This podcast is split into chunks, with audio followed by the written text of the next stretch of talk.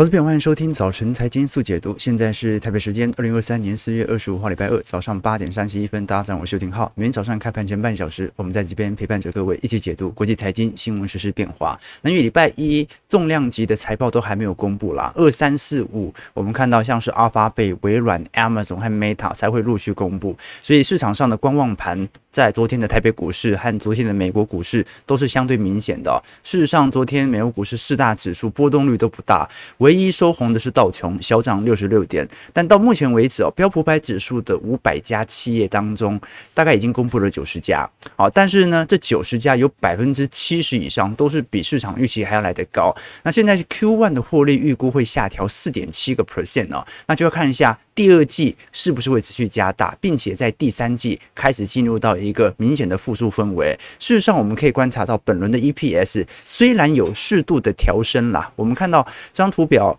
黑色线是标普五百指数过去以来的表现，那么红色线呢，是我们看到的市场的前瞻 EPS 预估值，也就是针对目前财报获利的预测。那我们看得很清楚哦，基本上过去由于每一次 EPS 不断的调降，导致了股票市场是不断的进行破底。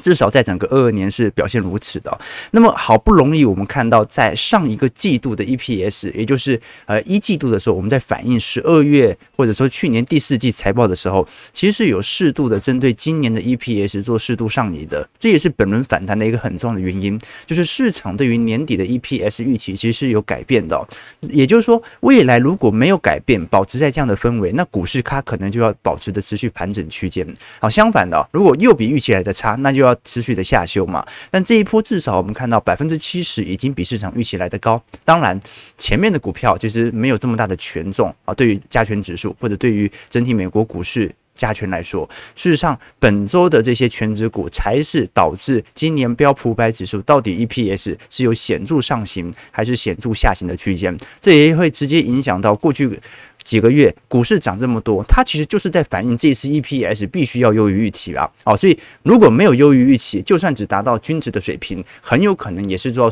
也是需要进行适度的补跌的。那事实上，我们也过去跟投资朋友聊到了，本轮最有趣的地方在于，虽然利率不断在调升，但是股票市场在过去两个季度却也是在弹升当中。过去我们跟投资朋友分享过，你看数据上，这是标普五百指数在资讯科技类股的。P/E ratio 本益比哦，从大概在二二年最低点的十八倍左右，一路弹升到二十五倍，远远大于整个标普五百指数的 P/E ratio。但是各位也看得很清楚啊，过去我们看到在美国股市的科技股的本益比之所以快速的下修，事实上大家的集中卖压就是在我们看到利率水平的大幅升高之上。那为什么现在利率还在升？但是你看到本益比却已经有所弹升了呢？啊，两个原因嘛，一个就是刚才提到的，那 EPS 要么就是显著好转，升息对科技股获利没影响啊，你只有这种方式才可以继续向上弹。那第二点呢，是关于我们看到市场很有可能在反映利率即将到顶，甚至降息的区间，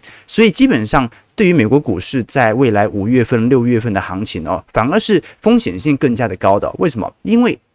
该涨的都已经涨了啊，那总不可能就这样一路飙破到前高吧？啊，标普五百指数大概已经把过去一半的跌幅都已经进行收敛了。好，所以基本上未来要让这些科技股能够有持续发酵的空间呢，要么就是数据远远优于当时预期财报预期。那第二点就是，那你真的要降息吗？但问题是，如果是降息个一码两码预防性降息哦，那还可以稍微像二零一九年一样有一点宽松的效果在啊，但是。如果是大降息，一次降个一趴两趴，那肯定股市就得崩嘛。更何况目前联总会远远没有达到立即降息的条件，对吧？最近所公布的经济数据其实比想象中还要好很多。大家真正担心的是领先数据啦。我们可以观察到，其实就算到目前为止，市场认为经济进入衰退的几率仍然高达四成到五成左右。而我们刚才又提到，那你经济要衰退，可是财报开出来，现在百分之七十五，很明显都比市场预期还要来得高。那在这种状态底下，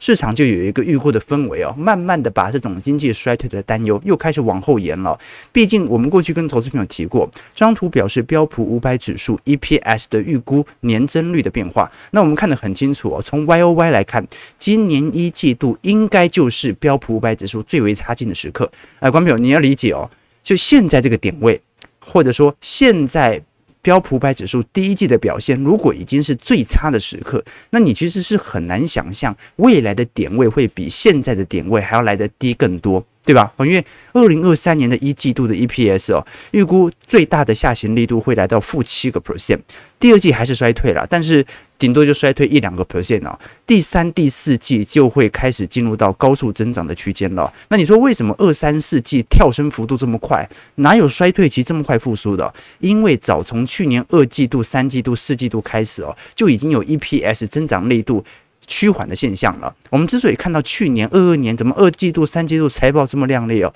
是因为去年能源股表现太好了。其实去年在中旬左右，科技股就有一点下行的迹象在了。所以，如果我们把能源股进行剔除，你会发现，其实从去年二季度以来，这些科技股的 EPS 收益其实就已经开始有陆续下滑的迹象。那今年三四季度，由于积极效果，它弹升的速度就会来得非常快。所以这是一个观察点。那我们可以观察的方向啊，并不是说用最顶呃这个半导体最上游的这 IC 设计上游来做判断哦。我们应该是以最为差劲，就目前库存压力极大无比的这些。厂商来做观察，因为如果连这些厂商它的报价都开始止跌了，那是否意味着有开始上弹的机会？事实上，最近我们也可以观察到，不管是面板还是低润哦，最近至少有止跌。我们不求大反弹了，但至少都有止跌的迹象。而且随着我们看到各大厂开始进行减产计划，你看这一次最大规模减产的计划是三星嘛，这也导致美光哦开始有非常显著的股价拉升啊，因为竞争对手也开始减产了。那我们看到三星、美光海力士陆续减产的情况底下，基本上整个 DRAM 的反转点哦，似乎已经开始出现了。那它的预估值是最慢最慢是第二季到第三季落底，供需比就有可能逐季好转。所以在这种状态底下，很有可能好经济最为差劲，至少从我们看到这些企业的获利最差劲的季度，可能已经过了啊，因为现在是第二季了嘛。好，那么但是不代表经济数据的差劲已经过了啊，因为美国我们。之前跟同事们有分享过，美国是内需消费市场哦，就是说内需消费市场它会延迟这些企业财报一到两个季度啊，就这些企业财报已经赚不了多少钱了啊，因为它生产的已经少了，那隔一到两个季度它是要反映未来的需求，真实消费也变少嘛，好，所以美国最差的经济时间是二三季度，但美国企业最差的时间。应该就是现在公布一季度财报的时候。事实上，我们可以观察到了啊，这一波的反弹似乎早就在暗示着今年二三季度的反转点即将出现。我们看到今年以来，在整个标普百指数当中啊，其实整体涨幅在科技股还是拉抬速度来得最为猛烈的。事实上，我们过去在升息循环当中，你会发现哦，科技股反而表现是来得最为亮丽的。那很有趣啊，照来讲，升息应该对科技股有所打压，但事实上就是哦，科技股它其实就是比较波动。较大的大盘而已啊，好，整体在过去升息循环当中涨幅高达两成啊，再来像是房地产一成二，能源一成一，医疗健康保险九点七哦，反而我们看到在必需消费类品呐，或者是消费性电子产品的冲击力度在升息区间就比较大了。那至少我们可以观察到，在最近如果是以整体呃全球的。相关数据哦，你可以观察到领先指标已经有开始慢慢收敛的迹象在了。虽然目前数据没有一个明显的反弹迹象啊，但是你大家都觉得差不多在这个时间点，领先指标应该有陆续上弯的问题哦。其实各位如果观察台湾的各项领先经济数据哦，不管是台湾的领先指标，还是我们看到台湾的未完成订单减掉库存，基本上都有开始见底上弯的迹象在。可是你说美国没有啊，这很好理解嘛，就是说。台湾、韩国、中国大陆本来就是新兴市场国家，这些新兴市场经济体，它就会领先所有的发达市场经济体啊，先拐头上弯嘛。啊，我自己作为生产者，这市场上最为敏感的不是消费者，消费者往往是后知后觉的。市场最为敏感的是生产者，生产者会依据当下的经济情况来来决定要扩产或者减产。而现在领先指标都在上弯，这就代表着其实现在这些。东亚经济体哦，已经开始有陆续增加库存，准备针对今年第三季、第四季的发货现象了。我们如果从美国的经济衰退指标来看，好，张图表示 LEI 啦我们过去跟投资朋友分享过，它是美国针对不同的细项分布啊，包括股价啊，好非国防的资本货物订单来做一个前瞻指标啊。那的确，在过去六个月啊，它这项指标仍然在一个向下格局当中哦。但是现在来看，这一波很有可能在四月份有开始筑底的迹象在了。那美国本来就会落后于经济市市场的经济体，所以现在就是经济数据大坏，但是所有人都知道。经济数据落后于财报，而财报又落后于股价啊，这就是一整条的线性关系哦。那你说，可是最近美国的 CDS 啊，尤其是主权债的 CDS 哦，最近上行速度又非常之快速。我们可以观察到啊，这张图表示美国最近。这个主权 CDS 的上行速度哦，这个上行速度的幅度已经远远超过在过去几轮遇到市场性风险所遭受的冲击哦。你看到一年期的主权 CDS 哦，呃，飙升了十五个基点，来到一百零六个基点了，这个是二零零八年以来的最高水平哦，甚至比二零一一年当时美国主权信用债啊，因为当时也是国会关门嘛。遭到下调的危机时刻还要来得更加危急哦。那你说这种 CDS 的持续上升呢，就会导致标普公司被迫要把美国的主权信用债从 Triple A 等级哦开始进行下调啊。所以你一直下调，一直下调，那对于整个中国呃，或对于整个美国市场来看呢，它就是一个债券信用的下行。那对于整个美国政府是很伤的。但是你又感觉到很有趣的迹象啊。刚刚如果你观察到现在市场上的整体 VIX 波动率哦，跟 CDS 来做比较，你会发现为什么美国的主权 CDS 上行这么快，这市场 VIX 下行这么快呢？就好像一边是大家很担心，完蛋，美国政府要垮台了，一边大家又担，大家又很开心啊，发现股市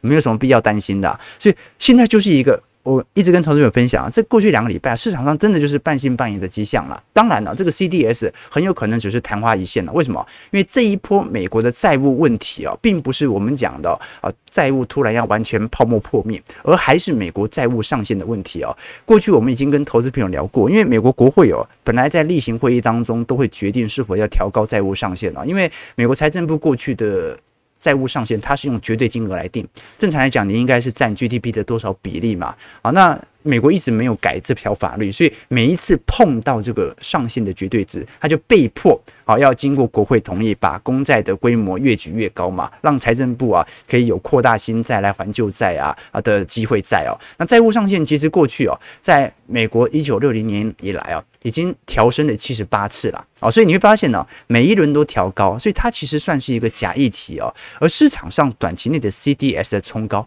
很有可能是从政治面来做着手。什么意思呢？好，就是这些美国的投资机构啊，他不希望看到，因为美国的债务，因为这些美国投资机构持有很多美国公债嘛，他不希望因为看到这个民主党和共和党啊两个人就在那边拖，导致自己的债务评级被下调，所以他就要给这些我们看到的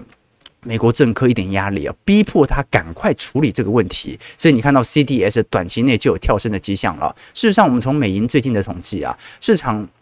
问这些投资经纪人啊，说你认不认为美国的债务天花板呐会在九月份有所调高？有百分之八十的人都认为会再调高啊！这个就是过去以往的做法嘛，就是市场只要碰到了一定的瓶颈，它就会找自己的办法持续的拉升。这个就是我们观察到的迹象啊。所以主权债的 CDS 的短期推高，它更像是一个市场操作，因为正常来讲。啊，美国有债务上限的问题，你会很紧张吗？不会多紧张嘛，所以它更像是一种，我觉得啊，在政治上的博弈啊，这个是至少我们看得出来啊。但是如果说从其他的数据，也是从啊，像我们刚才讲到 CDS 信信用违约掉期嘛，正常来讲，CDS 上行速度越快，就代表着我要花越多钱买那个美国公债违约拿到的补偿金，对吧？啊，所以 CDS 炒高。会让人家觉得说美国公债即将违约，所以大家都要抢拿那个补偿金嘛。所以在种种状态底下，我们才看到这种市场上的情绪渲染效果。那事实上，如果我们观察到真实，大家比较在乎的反而是市场违约率的问题，而不是美国政府公债是否违约的问题啊？为什么？因为我们最近可以看到哦，最近高收益债和投资等级债的信用利差是不断在持续扩大当中的。那我们都很清楚哦，如果高收益债跟投资等级债的信用利差不断扩大，就代表的高收益债的抛售情形远远比投资等级债还来得重，这往往意味着市场认为很有可能会有很大一批企业即将进入到违约潮，所以率先进行这些高收益债的抛售啊，这是第一点啊。那第二点是美国的信用卡销售额哦，是不断在下滑当中，我们可以看得很清楚啊。最近美国美银所公布的三月份的信用卡销售额啊，整体下行入地度啊，几乎是元月份的三分之一了。那很快我们也观察到，最近信用卡贷款的违约量也在上升哦。那很有趣啊，你消费变少，怎么会信用卡违约量在上升呢？正常来讲哦，本来一个国家如果消费的越多啊，那个信用卡违约的这个上行速度也会越高嘛，这很好理解嘛。人越多的地方，本来就越多人违约嘛。但现在的问题就在于，信用卡消费量变少了，大家已经不刷卡了，可能是因为没钱了。但是信用卡的违约量还在上升当中，这个是市场上比较担心的一个方向啊，值得大家来多做一些留意和观察。那事实上，呃，从美国整个利空的区间来做表述，会发现其实市场上的利空始终都存在，只是大家市场上会不断的找寻下一个利空来发酵。你看前阵子是银行的问题，再来是经济衰退的问题，再来是财报的问题，然后刚才提到的是美国债务上限的问题哦。那现在市场上有没有新的利空持续发酵呢？有，这个就是目前美国内部，包括 Reddit 版在讨论的议题哦，是关于创投泡沫破灭的问题。为什么这么说？因为美国的经济，如果各位从三月份思考到现在，你会发现哦，美国的经济哦，它不是银行缩表的问题，也不是什么商业房地产过去我们提到啊控制率很高的问题哦，是创投泡沫破灭的问题哦。为什么这么说呢？因为从三月份的细股银行的爆发，你会发现他们的问题哦，来源都相同。不管是细股银行，还是现在你看到那个商业不动产，不是控制率也很高嘛，让大家担心瑞兹会收不到租金哦。因为基本上你会发现哦，他们都是呃。真正的问题都不是在于资产端，因为他们拥有的资产，老实说表现不差。你持有美国的商办表现会差吗？你持有美国国债、矽谷银行会多差吗？其实资产端是没有问题的。真正的问题，你呃，你看到吗？这张图表示 FDIC 担保机构的风险资本失足率哦，其实都很高啊。这说明资产端大家是没问题的。真正的问题其实在于储户、存户的问题哦，也就是一般的散户哦，也就是我们看到创投泡沫，由于这一次三月份哦。大量的资本外逃哦，你就会看到美国一系列的矽谷相关中小型的创投银行啊，资金都在大量赎回当中。而这个大量赎回的原因，其实背后是因为这些矽谷银行或者说这些商业性的创业创业性的投行，他找不到那种机构去投资。各位可以了解吗？呃，二二年升息以后啊，IPO 的加速就已经少很多了，所以这些创投的银行，他手上有大量的头寸。资金不知道要投谁。因为没有企业可以投，所以他去买什么？他去买美国国债。所以基本上这个资不抵债的现象哦，在整个创投圈，它其实是来得特别显著的。那我们过去跟投资朋友常常留意的美国商用不动产的部分也是啊，它从头到尾也是由于整个资产端的部分，市场上那些本来在美国商业办公大楼工作的人啊，由于疫情的关系，大量的离开，所以一切的导火线都是因为疫情改变了整个就业结构的变化，那逼迫着联总会的紧缩行为，最后引导一系列我们所看到的迹象，比如说，我们以美国目前办公大楼的整体劳动力增长啊，基本上有三分之一都已经陆续进入到负增长区间了，就代表着人是不断的离开当中的。所以你可以观察到，其实全球现在的危机走到现在啊，导火线肯定是因为疫情，而疫情衍生了相关的联总会的货币政策操作啊，那最后导致了很多。当时由于宽松期间扩张的企业，现在变成了僵尸企业，要不断靠美国的 FDIC 来输血，这个才是中长期的问题。所以，呃，你说会不会从过去的问题来爆发？很有可能会重新的爆发。什么意思呢？就是。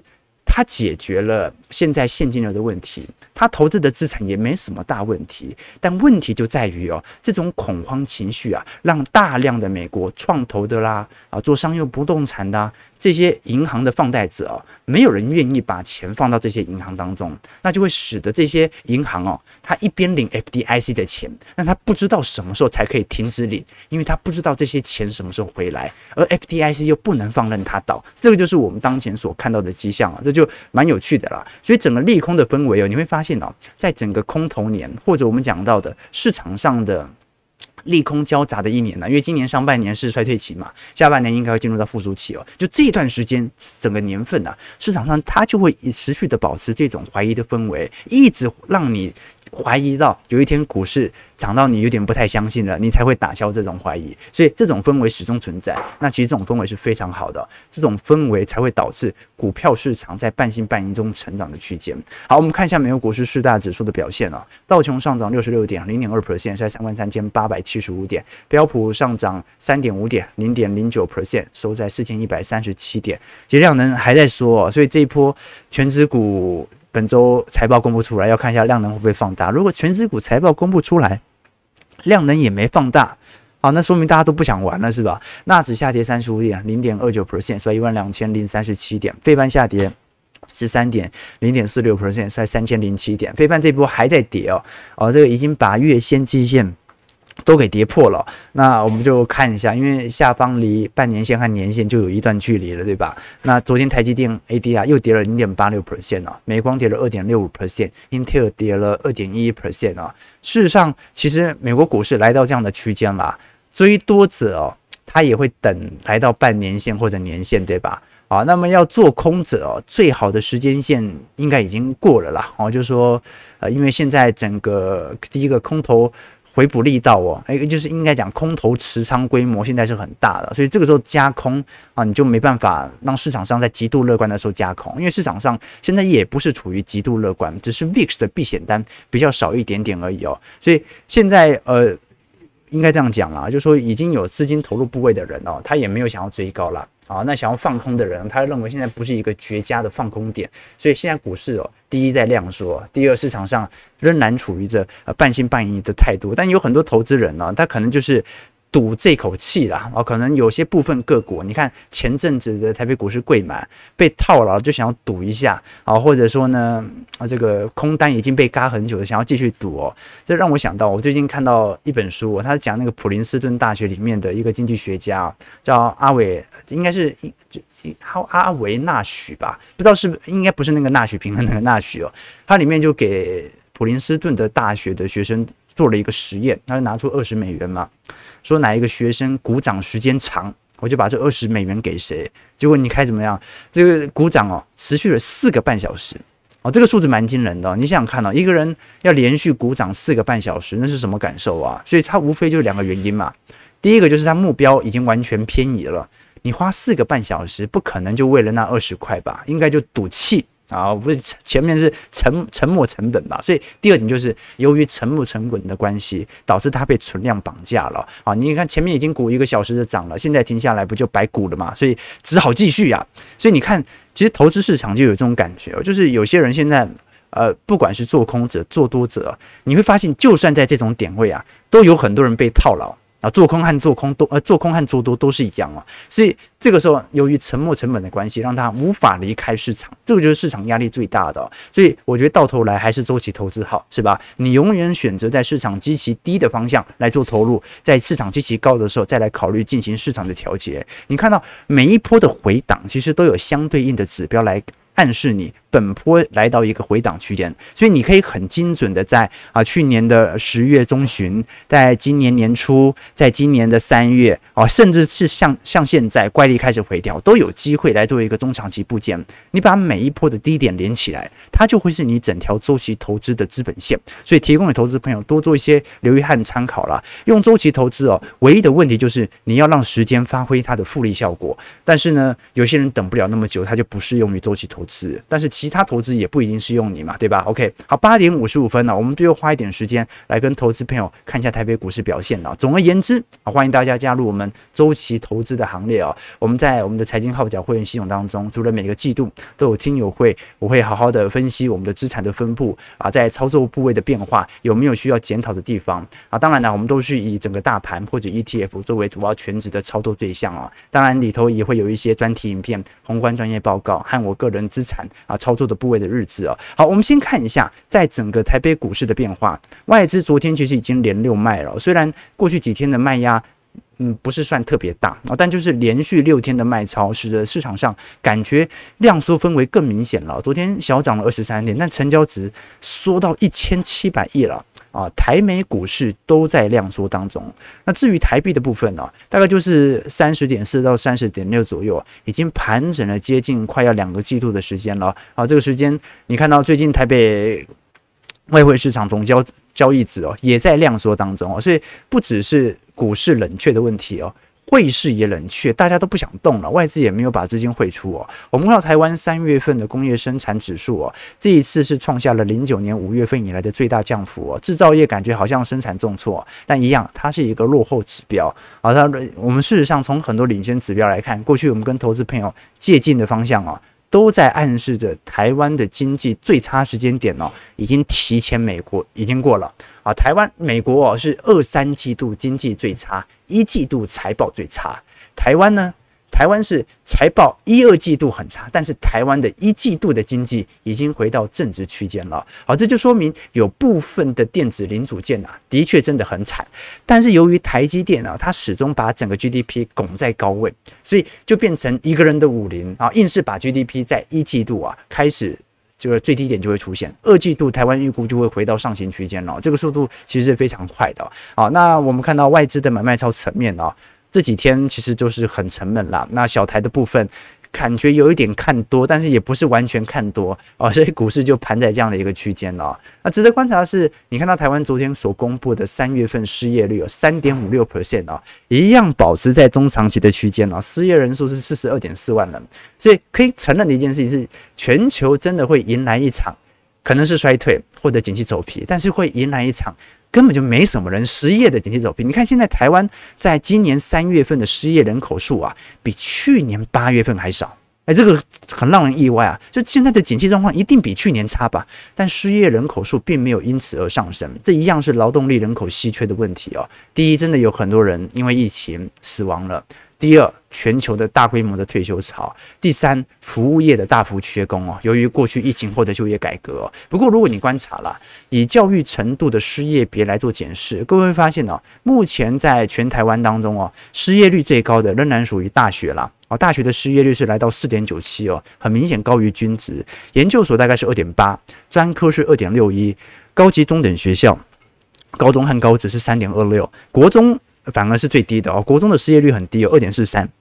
那也很可能是统计误差了哦，就是大学生本来就比较多嘛，哦，所以相对比例来看，可能失业率就稍微比较高一点点了。那当然，年轻人口失业率还是最为显著的啦，啊，是二十岁到二十四岁的失业率大概是有接近一成呐，啊，当然这包含着摩擦性失业和结构性失业了。那大陆的部分你看是两成嘛，好，所以台湾目前的就业情况哦，至少优于大陆。非常多啊，这个是我们可以观察到的迹象啊。那我们可以观察到整体劳动参与率哦，其实从整个二零二零年下弯之后啊，复苏力度也是非常之缓慢的啊。这个是值得观察的要点啊。其实所有指标都暗示着一件事啦，就是我们当然一定会迎来一个走皮期，但是这个走皮期哦。不会特别严重哦，就会有这种感觉，会有这种感觉哦。但市场不是这么想的啊，市场大部分都认为像很严重啊，怎么还不跌，对不对？好，那我们看一下今天比较关注的是关于寿险业的问题哦，因为整个寿险业市场上啊，开始有一些回补单效果开始出现了，甚至市场有很多的看多报告开始出炉啊。到底这些看多报告有没有理呢？它基本上还是取决于联总会的升息政策的步调来看啊。事实上，我们从三月份十四家的金控业的获利，你会发现啊，有好有坏。你像是华南金年增率第一季还有三成五，但是富邦开发、国泰啊，年减率是高达接近七成以上啊，所以。这个完全就是两样情啊！那其他的，你像是玉山金年增率三成九啊，元大金啊，这个量还在缩嘛，大概衰退六点四 percent。但是你看兆丰金、台新金，基本上都在一个显著的增值区间啊，有涨这个年增率有七成八啊，或者说一百三十六 percent 啊，年增率有如此显著亮丽的表现，大部分都是集中在以银行作为主要营收来源的金控股啊。寿险业今年一季度还是很惨。可是你说，可是寿险业，你看去年不是股市一路涨到现在吗？那为什么涨了这么多，涨了三千点，寿险业一点好转的迹象都没有呢？你就算要衰退，也不应该衰退这么多吧？因为寿险业过去我们一直跟投资朋友提过，有八成是持有美国公债，啊，或者说美国相关投资等级债。那由于大量的海外资产哦，啊，第一个可能有汇损的问题哦，第二个就是这些海外的债券资产没降息根本就涨不了。所以股市涨到万万二，呃，股市涨到这个两万点哦，对于这些寿险业的帮助都不是特别大。我们事实上可以观察，如果以各分项线来做表述，会发现只要是寿险业，我们就把。各金控部门的寿险部门来做观察，你会发现几乎完全年减率都是七成八成以上的。可是我们把焦点移到银行业，几乎清一色在年增率上啊都是属于双位数字增长的。证券业的部分就有好有坏，它就看本身的业务能力了哦。有些你看比较大型金控的。像是元大啊，它就还是受到整个市场量缩的影响，所以手续费收入还在递减。但有些已经开始有转为正值的，你比如说像是富邦证啊、国泰证啊、凯基证。所以现在的问题就是在于，到底什么时候寿险业能够有所好转？因为寿险业的好转，就代表整体金融指数的好转。整体金融指数大概国泰和富邦啊，就占了权重有接近五成以上了。那我们也可以观察到，整个寿险业的呃国外的投资变化，占整体比重是高达七成哦。所以现在大量大家的成本。都是以美元计价。那现在问题来了，就是说，呃，未来如果台币回到升值区间，那就是说，假设未来联准会啦，真的有降息机会了，或者反映这种降息，然后债券先涨了。但是另外一个问题是什么？另外一个问题是，如果到时候美国公债可能价格已经回升，美债殖利率已经下滑，但是这个时候美元的贬值幅度如果太快。它会让台币升值力度大幅加大。这个时候，我们刚才跟投资朋友提到嘛，你看台湾寿险业的海外投资比重啊是高达七成，这就说明会有大量的汇损问题会出现。为什么？因为你新台币太值钱了，你持有这么多的美元换回来就变得不值钱了，对吧？啊，因为新台币太大了嘛。啊，你如果新台币很弱，你换回来的新台币就更多嘛。那问题就在于，由于你看到台湾相对于日本、韩国。基本上对于海外投资比例哦，是接近三倍到四倍以上，这就导致了台湾基本上寿险业的定调波动幅度啊，它完全取决于联总会的看法。联总会稍微一个动作哦，再升息一码，它的资产减损就更恐怖了。然后降息，它会有汇率汇率的问题。好，所以这个你就看到最近为什么对于寿险业的多空报告都存在的原因，就是因为台湾寿险业啊。海外投资比例太高，完全没有分散效果，你就完全取决于海外鲍尔所说的话啊，所以这个是压力来的最大的，这个是值得大家来多做一些留意和看法，做一些变化的。事实上，我们可以观察到了，过去几轮的升息周期停止之后，你会发现啊，不管是我们看到的寿险业的表现。还是我们看到在银行股金融指数的表现，你会发现啊，基本上是有好有坏，有时候是跑赢大盘，有时候跑输给大盘。那尤其在寿险业的部分哦，仅仅只有在二零零六年在升息停止之后啊，是跑赢大盘的，其他表现反而没有这么亮丽哦。这说明一件事哦，就是说，